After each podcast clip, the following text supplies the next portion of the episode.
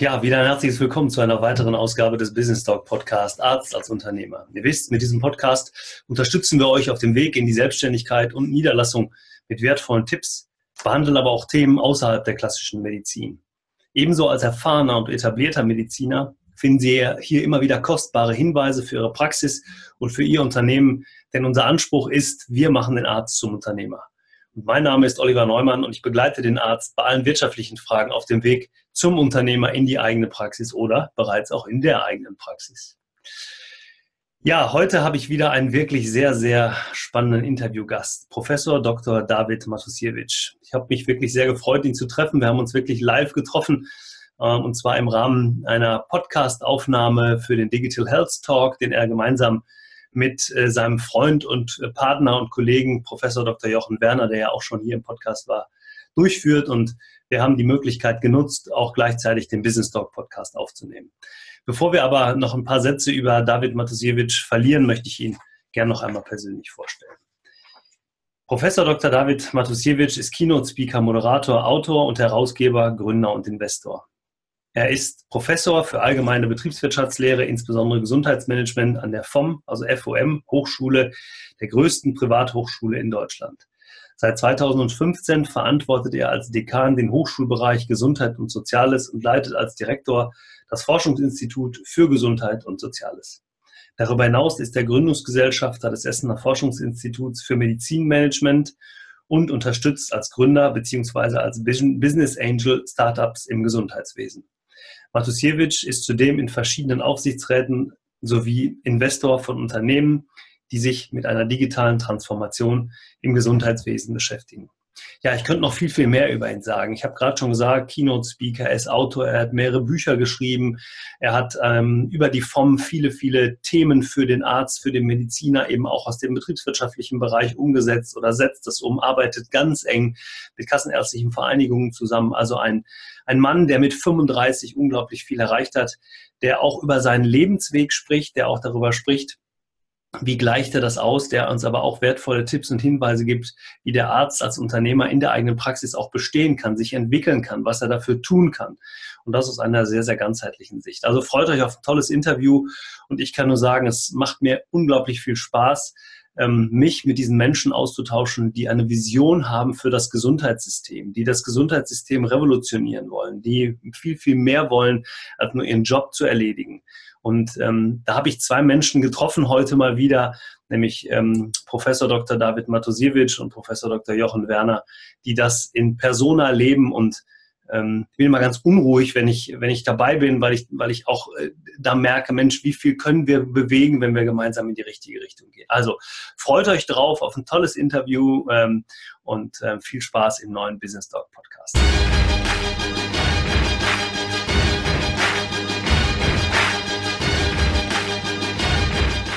David, nochmal herzlich willkommen zu einer weiteren Folge vom Business Talk Podcast. Hallo. Ich freue mich wirklich äh, total, dass du heute die Zeit gefunden hast.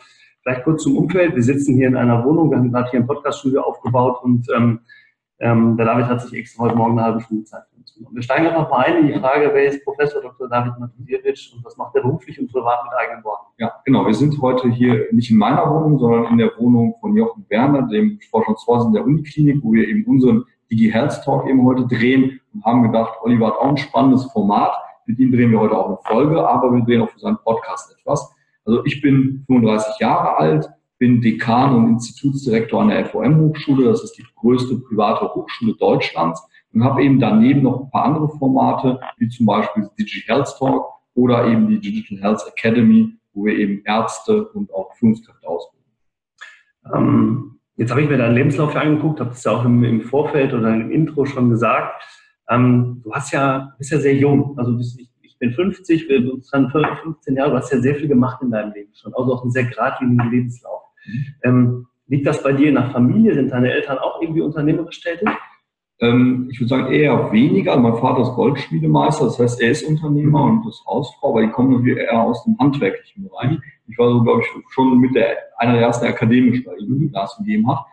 Ähm, ich glaube, das war nicht der primäre Trigger, aber der primäre Trigger ist, dass ich mich sehr schnell auch äh, auf das Thema Gesundheit fokussiert habe. Mhm. Ich habe damals Zivildienst gemacht in der individuellen Schwerstbehindertenbetreuung, das wissen viele nicht. Da habe ich zehn Monate eben einen Menschen betreut, der mhm. querschnittsgelähmt ist, der nur seinen Kopf quasi bewegen kann. Und das war für mich der erste Berührungspunkt zur Gesundheit. Wo ich gedacht, hey, das ist ja schon ein sehr wichtiges Thema. Habe dann in Gelsenkirchen Management studiert mit dem Schwerpunkt Gesundheitsmanagement. Und dann bin ich hier in Essen zu Jung Basel gekommen an Lehrstuhl für Medizinmanagement und dann ging das erst eigentlich richtig los. Also diese Gradlinigkeit war auch viel Schicksal, Glück, Zufall. Und das Thema ich jetzt rückwirkend betrachtet, würde ich sagen, es gibt kein wichtigeres Thema als Gesundheit. Mhm. Also ich könnte heute, glaube ich, nicht im Autohaus sitzen, wie Autos verkaufen, Möbelhaus, Möbel verkaufen. Mhm. Ich glaube, diese, diese Bedeutung von Gesundheit, Gesundheitsmenschen, das Gesundheitssystem, das ist so essentiell wichtig, dass ich da auch ein Stück weit meine Mission, Vision raus ableite. Mhm. Das finde ich insofern echt spannend, weil es geht uns ja hier um dem Arzt auch ein bisschen was mitzugeben zum Thema, wie werde ich Unternehmer oder wie denke ich auch ja. unternehmerisch. Jetzt höre ich daraus, dass deine, dass deine Vita oder dass du sehr viel selbst initiiert hast, also immer wieder neue Wege gesucht hast, dann auch wieder mit neuen Ansprechpartnern unterwegs ja. warst, neue Herausforderungen gesucht hast. Ist das so der erste Tipp in Richtung des Unternehmerdaseins, dass man sich immer wieder ja selbst aus der Komfortzone holt? Ja, ich glaube, wir denken noch sehr in Kasten ja, in Deutschland. Es, es, gibt einen Arzt, es gibt eine Pflegekraft, es gibt den BWLer, den Verwaltungsmenschen, Krankenkassenmitarbeiter und so weiter. Ich glaube, wir leben in einer sehr agilen Welt heute, mhm. wo eben Netzwerke sehr wichtig sind. Und das Netzwerk, wo man der Arzt mit dem Krankenkassenmitarbeiter spricht, der Krankenkassenmitarbeiter wiederum mit dem Verwaltungsmitarbeiter des äh, Krankenhauses. Also ich biete oft Formate an, mhm. wo plötzlich sich, ja, ich sag mal ganz, ganz extrem die Feindbilder treffen. Mhm. Wir haben zum Beispiel letztes Mal auf dem Tempelhofer Feld in Berlin junge Krankenkassenmitarbeiter mit jungen Ärzten zusammengebracht, mhm. die am Anfang, genau wie die Älteren, sich erstmal gesagt haben, ihr wollt nur Kosten einsparen, die bösen Krankenkassenmitarbeiter, und die Krankenkassenmitarbeiter, ihr wollt nur unser Geld haben und unnötige IG-Leistungen anbieten. Mhm. Genauso, die jungen Leute sind schon so sozialisiert und wir haben zusammen gepicknickt und danach sind Freundschaften entstanden und man hat wirklich die andere Seite kennengelernt. Deswegen glaube ich, dass Netzwerk oder gegenseitiger Austausch da sehr viel Potenzial hat. Mhm. Ist das vielleicht ein weiterer Tipp schon? Ähm, es gibt ja heute sehr viele Unterscheidungen immer nach Work- und Life-Balance. Muss ich das eine und das andere tun? Du sagst gerade, ich treffe mich mit Leuten, mache ein Picknick, daraus entstehen Freunde. Ist das vielleicht so etwas, wo man Dinge einfach miteinander verbindet, mhm. weil das aus deinem, ich sage jetzt mal einfach, weil es aus dem Herzen kommt, weil du es gerne machst, weil das ein Teil deiner Mission ja. ist? Das, das hat ja nichts mehr mit meinem Beruf zu tun, solche Formate, das ist wirklich Leidenschaft an der mhm. Stelle. Und ich persönlich halte auch nichts von dem Begriff Work-Life-Balance, weil es, es, sagt ja implizit, dass Work was Negatives mhm. ist und Life dann das, wo, wo, man nach der Work irgendwie so ein bisschen Zeit hat. Ich bin eigentlich gegen diesen Begriff der, der Work-Life-Separation. Ich sage, ja, es gibt heute einen Begriff Life-Domain-Balance. Mhm. Ja, also das Leben ist im Mittelpunkt und drumherum gibt es Arbeit, Freizeit und so weiter. Aber bestenfalls schafft man es und ich bin ja auf dem Weg dahin, da bin ich noch nicht angekommen. Aber mein Wunsch ist, dass ich gerne mehr arbeiten gehe, weil ich nur noch solche Formate wie mit dir heute, mit Jochen eben zusammen mache, die einfach so Spaß machen. Und das fühlt sich, deshalb sitze ich ja am Sonntagvormittag bei strahlendem Wetter mit dir hier. Weil das ist für mich Spaß, Freizeit, Freude. Und das fühlt sich auf keinen Fall wie Arbeit an. Ja, genau. Ich hatte mir eigentlich noch aufgeschrieben, hier auf meinem Wechsel Sport. Also gibt es irgendeinen Ausgleich, den du machst zu der ganzen Arbeit? Aber eigentlich ist es ja schon das, was du sagst, macht so viel Spaß, dass der Ausgleich eigentlich gar nicht da sein muss, weil es sehe ich übrigens ganz genau, diese Verbindung Work und Life muss man gar nicht schaffen, weil man Freude an was hat. Unbedingt, wobei das schlechte Gewissen zu wenig Bewegung und so weiter spielt immer mit, weil es gibt eine schöne Meta-Analyse aus 2016, dass Bewegung einen sehr großen Effekt auf die Gesundheit hat, sogar bis hin zu Krebsrückfallwahrscheinlichkeiten senkt und so weiter. Also wir wissen ja beide in der Disziplin oder auch viele Ärzte wissen ja, was gesund ist, was nicht und trotzdem macht man es teilweise. Und das ist so ein bisschen so Schizophrene. Wir reden jetzt hier eine halbe Stunde über Gesundheit, statt eine halbe Stunde vielleicht was für unsere Gesundheit zu tun, jetzt außer der, der psychischen Gesundheit vielleicht. Aber nee, zur Seite, natürlich versuche ich auch die Zeiträume so einzuteilen, dass ich zum Beispiel über Fitness, ich laufe mal äh, bei so gutem Wetter kann man schön im Wald spazieren oder laufen gehen. Mhm. Also man versucht auch natürlich äh, das zu leben, was man eben prophezeit. Ja? Und das ist so ein bisschen wieder äh, nicht nur äh, Wein predigen, Wasser trinken oder andersrum, sondern man muss auch wirklich dem Lebensstil ein Stück weit auch selber die Chance geben, sich selbst um seine Gesundheit kümmern. Ich glaube, das, das vergessen viele auch. Deshalb verstehe ich auch zum Beispiel Ärzte nicht, die rauchen. Mhm. Das, wenn da, das ist irgendwie so ein Widerspruch. Ne? In Kliniken, wenn es dann eine Raucherecke gibt, dann rauchen 30 Ärzte jetzt, oder Krankenkassenmitarbeiter genauso und andere Professionen genauso. Man erzählt denen eben, wie sie sich gesund verhalten haben, was Risikofaktoren sind mhm. und selber glaubt man vielleicht, man hat es im Griff da Bullshit ist. Mhm. Aber das ist so ein widersprüchliches Verlangen, äh, widersprüchliches Verhalten und das ist aus meiner Sicht auch problematisch. Vielleicht noch schon, schon mal ein schöner Übergang. Wenn ich überlege, wie, wie ändert sich vielleicht auch in der Zukunft ein Arzt-Patienten-Verhalten oder ein Verhältnis miteinander? Ja. Wird der Patient oder muss der Patient in Zukunft auch mehr eigene Verantwortung übernehmen? Ich greife das mal auf, was du jetzt gerade gesagt hast. Also das Thema, ähm, ich tue wirklich was für mich, ich achte auf meine Gesundheit, ich ernähre mich vernünftig, also ich gehe ganzheitlicher, holistischer ja. an dieses ganze Thema ran. Wäre das ein Schritt in eine neue Medizin der Zukunft? Also ich glaube, dieses, ich werde mich da reinsteigern müssen, das haben wir heute schon, ähm, dass, dass Patienten sich viel mehr von sich aus intrinsisch motiviert mit sich und ihrem Körper beschäftigen. Das heißt, ich sage mal ganz abstrakt, früher haben wir an Gott geglaubt oder mehr an Gott geglaubt, zu sagen, du richtest das für uns, wir müssen auch in die Kirche gehen, Geld spenden, wenn wir krank waren, damit wir gesund werden. Jetzt hatten wir eine Zeit, wo der Arzt der Zuständige war für uns, da haben wir es abgegeben und gesagt, du kümmerst dich, die Krankenkasse bezahlt. Und jetzt kommen wir in einen Bereich, wo wir zunehmend weniger gläubig sind und zunehmend weniger auch an, an Menschen vertrauen, weil plötzlich Technik noch dazwischen kommt und wir uns selbst vermessen. Mortified Self Bewegung in San Francisco in Deutschland und plötzlich äh, wird vielleicht sogar, ganz pathetisch gesagt, Gesundheit zur neuen Religion, die wir selber in der Hand haben, mit der Technik. Und dann haben wir jetzt plötzlich so ein Dreier gespannt. Arzt, Patient und Technik. Eine mhm. App, mhm die mir Diagnostik macht oder irgendwelche Dinge aus. Und dann komme ich mit dieser Technik in die Arztpraxis und plötzlich sind wir zu dritt an einem Tisch. Und wie wir damit umgehen werden, das weiß heute noch keiner. Ich glaube, natürlich sagt der eine Arzt vielleicht, das ist mir ein bisschen viel, wenn die mit Wikipedia-Ausdrücken kommen, ich muss die erstmal wieder entgoogeln mhm. oder und so weiter, um wieder auf Null zu kommen. Auf der anderen Seite gibt es sicherlich auch viele Menschen, die mit richtigen Informationen zum Arzt gehen und sich in medizinischen Selbsthilfegruppen sehr gut informiert haben und der Arzt nicht bei Null anfangen kann. Insbesondere, wenn der Patient dann digitale Gesundheitsakte in Zukunft mitbringt und damit nicht jedes Mal die neuen Fragen, was Familie und so weiter angeht, beantworten. Mhm. Also fordert das den Arzt und den Patienten anders in der Zukunft? Also muss der Arzt, nehmen wir jetzt mal das Thema, ähm, der kommt gegoogelt oder vorbereitet in die Praxis, ähm, heute ist es ja wirklich heute noch so, wenn ich jetzt die Generation meiner Eltern zum Beispiel nehme, die immer noch sehr arzthörig sind, die sagen, das hat er gesagt, dann will ich so weitermachen, ändert sich dann eine Generation und muss der Arzt damit auch anders umgehen? Also nicht mehr seine Meinung ist nur ausschlaggebend, ja. sondern eben auch die, die Meinung, die, die ich mir bilden kann über eben das Thema digitale Medien oder überhaupt über das Thema Fortbildung innerhalb von, von der Digitalisierung. Ja. Genau, wir leben ja heute in einer Welt, da ist eine 1 zu 1 Beziehung Patient-Arzt. Der Arzt diagnostiziert was, der Patient akzeptiert es mehr oder weniger, holt sich vielleicht mal eine Zweitmeinung oder eben Online-Zweitmeinung. Und in Zukunft wird eben das Ganze hinterfragt werden. Also wenn ich zum Beispiel heute, ich bin ja in einer Hochschule, Hochschullehrer, ich werde auch von meinen Studenten live hinterfragt. Das heißt, die googeln live, hat er da irgendwas erzählt, was schon alt ist, gibt es gerade eine neue Studie und Moment hier, ich habe gerade gelesen, dass mhm. Ich glaube, so eine ähnliche Situation, ich bin ja kein Arzt, aber Medizinwissenschaftler, stelle ich mir auch in der Arztpraxis vor, dass die Leute live bei, also als Angehöriger daneben sitzen und sagen, ja Moment, aber hier im Internet steht doch auf der Seite der evidenzbasierten Medizin, doch es gibt doch eine neue Patientenleitlinie, vor drei Tagen erschienen, haben Sie die schon gelesen, die hat 80 Seiten. Ja, und plötzlich in dieser Dynamik, in diesem ganzen Umfeld wird sich das ein Stück weit äh, äh neu justieren müssen, wo der Arzt einfach auch nicht mehr so auf, ich sag mal, von oben herab in der Informationsasymmetrie einen Vorsprung hat, sondern gerade als Allgemeinmediziner Leute, die sich jahrelang in eine Krankheit einarbeiten und sich online Selbsthilfegruppen einarbeiten, die kommen teilweise mit einem Wissen auf ihn zu, die, dass es sich gewaschen hat. Und je seltener eine Erkrankung ist, desto höher die Wahrscheinlichkeit, dass vielleicht die Informationsasymmetrie sich sogar umdrehen könnte.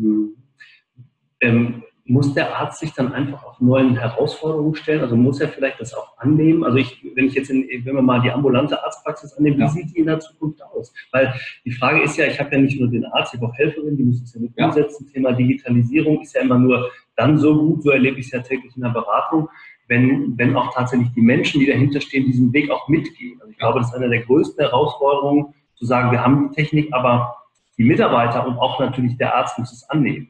Unbedingt, unbedingt. Ich glaube, das ist ein Teamwork am Ende. Also wie gesagt, das Kastendenken wird ein Stück weit aufgebrochen. Man wird sich mehr als Team sehen, wo jeder seine Aufgaben hat, die sich auch verändern werden. Also das Thema Agilität, Dynamik, das wird in der Arztpraxis auch in Zukunft. Du sagst es ja gerade, Arzthelferin. Ich habe ja selber hier in Essen vor ein paar Jahren ein Startup gegründet, wo wir Online-Zuweisungen, eben Terminzuweisungen machen. Das heißt, ich könnte vielleicht in Zukunft, können die Patienten selber Termine buchen und so weiter. Die Arztpraxis wird ruhiger. Es telefonieren nicht mehr so viele Leute. Es wird eben viel mehr übers Internet kommuniziert und asynchron Termine gebucht und dann wird es ruhiger und ich kann mich mehr auf den Patienten konzentrieren. Das heißt, ich habe vielleicht, wir hatten die Vision, wir schaffen das Wartezimmer ab, mhm. weil jeder nur just in time mit seinen Zeitslots kommt, so wie du heute. Mhm. Und wenn teilweise irgendwie ein paar PKV-Leute dazwischen kommen, kriegt der Patient auch ein Feedback, bleibt normal schon zu Hause und später rein. So, und dann habe ich erstmal eine ruhigere Praxis, eine leerere Praxis, was die Wartezeit angeht. Und, und das ist die Chance, deshalb sehe ich nicht den Mediziner, der durch Technik ersetzt wird, sondern ein Empowered Mediziner, der noch zusätzlich zu seiner Kompetenz eine digitale Zweitmeinung hat mhm. und mehr empathisch mit dem Patienten kommunizieren kann. Pass auf, wir haben jetzt drei, vier Wege, wir haben ziemlich gut diagnostiziert, auch validiert mit, mit Technik, was du hast. Und jetzt gibt es verschiedene Möglichkeiten, welche wollen wir zusammen gemeinschaftlich gehen. Mhm. Bevor wir jetzt gleich mal auf die Arbeit an der, an der Hochschule kommen, du bist ja als Dekan und als äh, Professor da auch tätig, nochmal eine Frage für den, für den Arzt in der eigenen Praxis. Ähm, das Thema Digitalisierung, das Thema Wandel äh, in, der, in der Medizin, das Thema vielleicht auch Einstellung. Wie, wie beeinflusst das zukünftig den Arzt in der eigenen Praxis und was muss er tun, um so die ersten Schritte gehen zu können? Kannst du da vielleicht mal einen, Tipp geben? Ja, ich glaube, das ist ein sehr schwieriges Feld. Wir wissen ja, zwei Drittel aller Ärzte im ambulanten Bereich sind über 60. Viele haben noch nicht mal irgendwie ein Smartphone. Ja. Paar haben vielleicht auch keine E-Mail-Adresse, weil sie es bis jetzt nicht brauchten oder eben andere Systeme eben genutzt haben oder eben Angehörige oder, oder irgendwie, äh, weil teilweise der Partner das übernommen hat. Also wir sind in einem Bereich, wo wir eine Digital Generation haben, die Generation Y und Z, die damit aufgewachsen ist, dann eben eine, eine mittlere Generation, die irgendwo ein Stück weit sich selber eingearbeitet hat, und eine ältere Generation, die sich nur punktuell damit befasst hat oder sagt, ich habe noch ein paar Jahre, kommt zu Wort. Ja. Und ich glaube, das ist so ein Transformationsprozess, der wird noch ein paar Jahre dauern. Das wird auch mit von Jahr zu Jahr besser, weil natürlich Leute in Rente gehen, alle Jüngere kommen nach. Aber es wird noch 10, 15, 20 Jahre wahrscheinlich dauern, bis wir eben da den Wandel verzogen haben. Und jetzt die Frage, wie gehen wir dann um?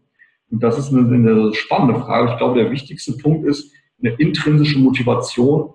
Und das fängt mit Kleinigkeiten an, weil wenn Arzt jetzt wie mit dem neuen Digitalisierungsgesetz von den Spahn in zwei Jahren eine App verschreiben soll, wie soll er das denn tun, wenn er noch nicht mal selber eine App nutzt? Ja? Also das sind für mich schon so große Fragen, die mir auftun. Braucht er dann eine medizinisch-technische Assistentin, die Digitalisierungskurse gemacht hat, die dann sozusagen ihm zur Seite sitzt und da mit ihm zusammen das dann durchgeht und ihm auch ein Stück weit einführt in dieses technische Thema? Oder brauchen wir Weiterbildung für Ärzte, die das Thema Digitalisierung nochmal adressiert? Aber ich finde, das Wichtigste ist die persönliche Mindset zu sagen, da kommt was, das sehe ich nicht als Herausforderung, Gefahr, sondern auch als große Chance. Und ich werde mich da Stück für Stück zum Beispiel mit einarbeiten. Es gibt zum Beispiel KV, die machen so Ärztenetze, das haben wir auch noch vom Out, dass wir eben Ärzte äh, schulen in so zwei, drei Tagen sind wir natürlich Marketing, Praxismarketing, äh, Netzwerke in, in der Region. Ich glaube, das ist ein gutes Format, wo viel dann am Tisch sitzt, wir da durchaus sehr kritisch auch das Ganze betrachten. Aber auch überlegen, Best Practice, was macht der eine, welche Erfahrungen gibt es, da brauche ich wirklich eine Homepage oder brauche ich wirklich eine Facebook-Seite mhm. oder eben nicht. Und ich glaube, solche Plattformen sind wichtig. Ja, absolut. Das heißt, ihr beratet an der Hochschule auch genau zu diesen praktischen Themen. Also wenn ich zum Beispiel ein Mediziner bin, der jetzt eine Praxis hat, ich bin 55, bin 60, möchte aber trotzdem an, der, an dem Thema Digitalisierung, Entwicklung meiner Praxis weiterarbeiten, also möchte unternehmerisch denken. Ich sage, man muss von oben auf die, die Praxis in, in einer Adlerperspektive gucken, also nicht nur Fachkraft vom eigenen Unternehmen sein. Ähm, der könnte zu euch kommen an die Hochschule und könnte sagen, wir, ähm, ihr bietet Kurse an, um sich da weiterzuentwickeln. Genau. Also wir haben natürlich Studiengänge, ganz klassisch, auch sowas wie Gesundheitspsychologie, Medizinpädagogik, also diese Pädagogik-Skills jetzt, ein Master digitale Pädagogik oder Pädagogik digitales Lernen heißt das, also wie auch diese neuen Themen, Gesundheitsmanagement, Pflege und also wir haben verschiedenste Studiengänge, da kann man einzelne Module auch belegen. Wir werden jetzt mit der digitalen Pflege da auch ein Stück weit weitergehen. Und das ist das eine, die ganz normale Hochschulgeschäft mit äh, Studiengängen und Weiterbildungen. Und daneben haben wir zum Beispiel mit der Kassenärztinnenvereinigung Westfalen-Lippe mhm. wirklich Ärzteprogramme, Ärztenetze heißen die, mhm. wo sich dann Ärzte in so einem Zertifikatskurs zu bestimmten Themen halt eben strukturiert ein mhm. Curriculum dann geben und wo eben dann nur Ärzte untereinander quasi mit Hochschulprofessoren bestimmte Dinge angehen. Mhm. Jetzt weiß ich ja, du bist ja in einigen Thesen auch ähm, bewusst provokant. Also. Du sagst ja auch mal, das Gesundheitssystem ist verstaubt, wir müssen da ein bisschen rauskommen. Du hast vorhin auch angedeutet, wir werden irgendwann eine Arztpraxis haben ohne Mitarbeiter. Also in der Zukunft, ob das jetzt 30, 50 Jahre dauert. Die Zusammenarbeit mit der KV, empfindest du die als produktiv oder als eher kontraproduktiv im Sinne von, eigentlich müssten wir aus dem System raus und noch was ganz anderes tun? Also ich bin von meiner Auffassung her, ich, ich sage es nie, es gibt gut oder schlecht. Ne? Also ich differenziere gar nicht so, wer gegen wen und wer zahlt am Ende und so weiter. Mir ist das eigentlich egal. Mir sind die Menschen wichtig. Und mir gab es die KVs oder wenn es jetzt eine Krankenkassengeschichte wäre und die Plattformen, die finde ich gut, weil die haben das alles organisiert mhm. und da treffen sich Leute, der Mindset, die lassen mich ja als Prof, die, die sagen mir nicht, was ich da sagen soll, mhm. sondern es gibt eine Freiheit von Wissenschaft und Lehre mhm. und ich bin einfach vom Typ her, ich rede Klartext. Und wenn ich was gut finde, sage ich das. Und wenn ich was gut nicht gut finde, sage ich das nicht. Da bin ich keinem, das ist das Schöne an meinem Job. Als Hochschullehrer, bin ich da sehr, sehr neutral und objektiv. Und deswegen finde ich Plattform gut. Was nicht heißt, dass die die KV-Plattform jetzt die einzige Möglichkeit ist, glaube ich nicht. Es gibt vielleicht noch disruptivere Plattformen, die gerade dargestellt, wo sich insbesondere unterschiedliche Akteure, nochmal nicht nur Ärzte untereinander, sondern auch, wie gesagt, Krankenkasse, Arzt, Pharma, auch sehr spannender der Apotheker, vor allem nicht zu vergessen Pflege, Patientenbeauftragte, die sich zusammentun. Und das versuchen wir ja mit unserem Talk hier mit Jochen Werner, dass wir wirklich auch mal ältere Menschen einladen, jüngere Menschen, in verschiedenste Blickwinkel mhm. und mit jedem mal sprechen, wer halt was zu sagen hat. Und ich glaube, da müssen wir auch wieder weggehen von Strukturen hin zu ja, Schwarmintelligenzen, Thinktanks, Denkfabriken mhm. und Formate ausprobieren. Absolut. Also auch mal andere Branchen mit einbeziehen. Ja, ja, also auch von anderen Branchen lernen. Da gibt es ein tolles Buch übrigens von dir, die, die äh, äh Gesundheitswirtschaft. Genau, Neuvermessung. Neuvermessung der Gesundheitswirtschaft. Genau, das ist vielleicht immer ganz interessant. Wir haben ein Buch geschrieben, das geht darum, was kann ich von einer anderen Branche lernen. Zum Beispiel schreibt da eine Geigenspielerin etwas wie, dass eine, eine Operation wie ein Konzert letztlich orchestriert werden muss. Ne? Verschiedene Dinge zusammenlaufen, jeder seine Rolle hat.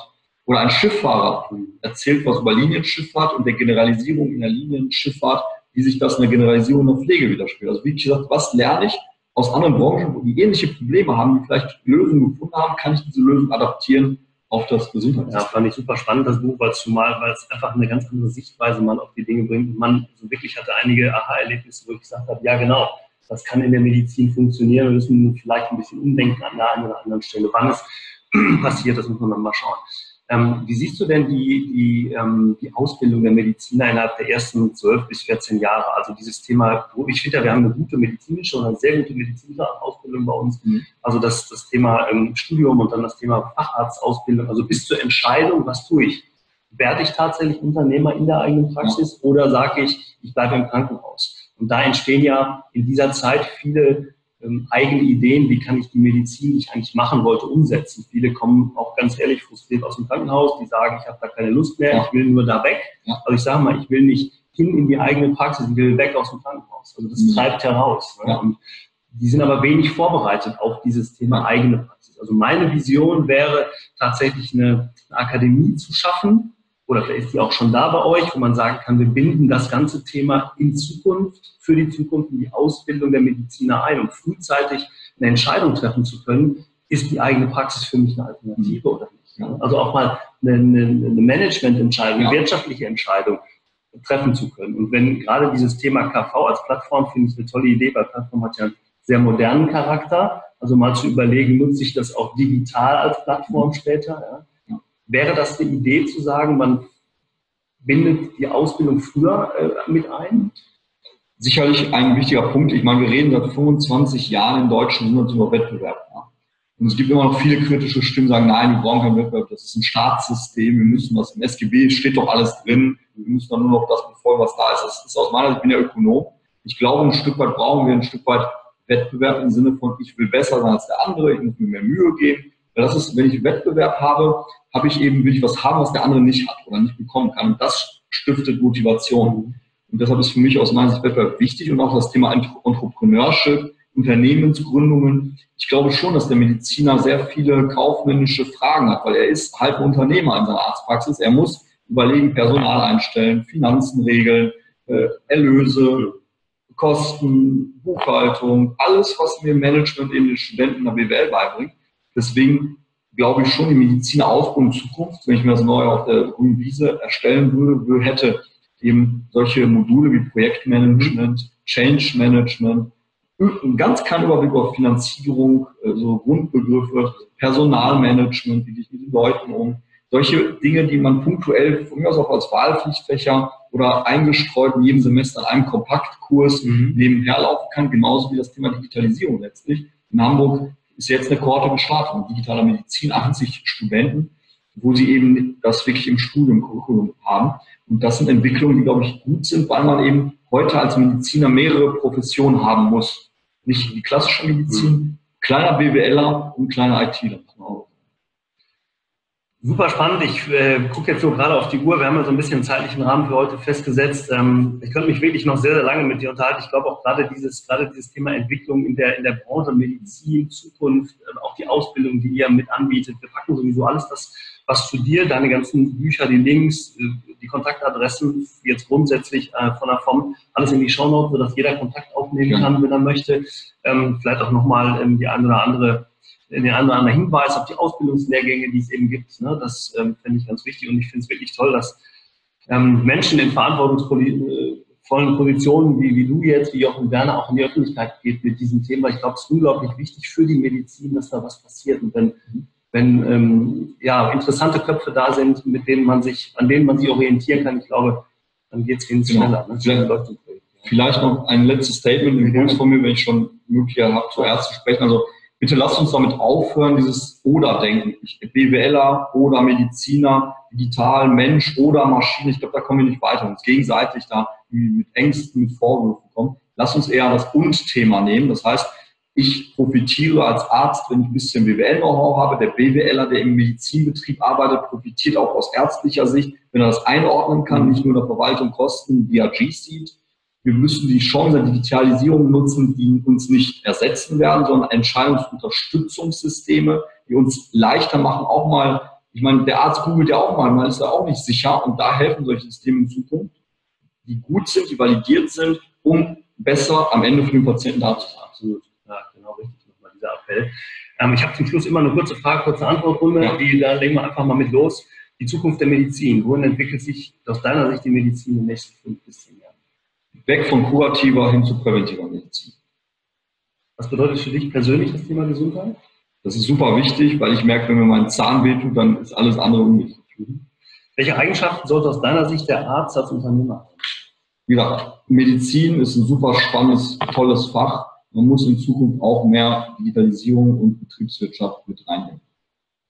Gibt es ein Buch oder einen Film, der dich in der letzten Zeit besonders mitgerissen, motiviert oder erreicht hat? Also Film ist zum Beispiel mit Bruce Willis ähm, Surrogate. Mhm. Es geht um das Thema Avatare und Robotik. Ich glaube, dieser Film, der in den 90ern entstanden ist, ein super spannender Film, weil gerade diese Avatartechnik, Aufklärung im, im Bereich der Patientendiagnostik, auch in der Ausbildung immer größer wird. Ähm, und die letzte Frage ist noch nicht ganz uneigennützig. Gibt es jemanden, den du uns für den Podcast hier als Podcast empfehlen könntest? Hat, hattet ihr Jochen Werner schon? Der, der war schon da. Okay, dann empfehle ich euch Vladimir Powalak und nochmal auf das Thema Virtual Reality, Augmented Reality und Avatare. Super, David, ganz, ganz lieben Dank für deine Zeit hier an dem Sonntagmorgen. Es ist wirklich total schönes Wetter. Also, ähm, wenn ihr rauskommen könntet, würdet ihr das wirklich alle sehen.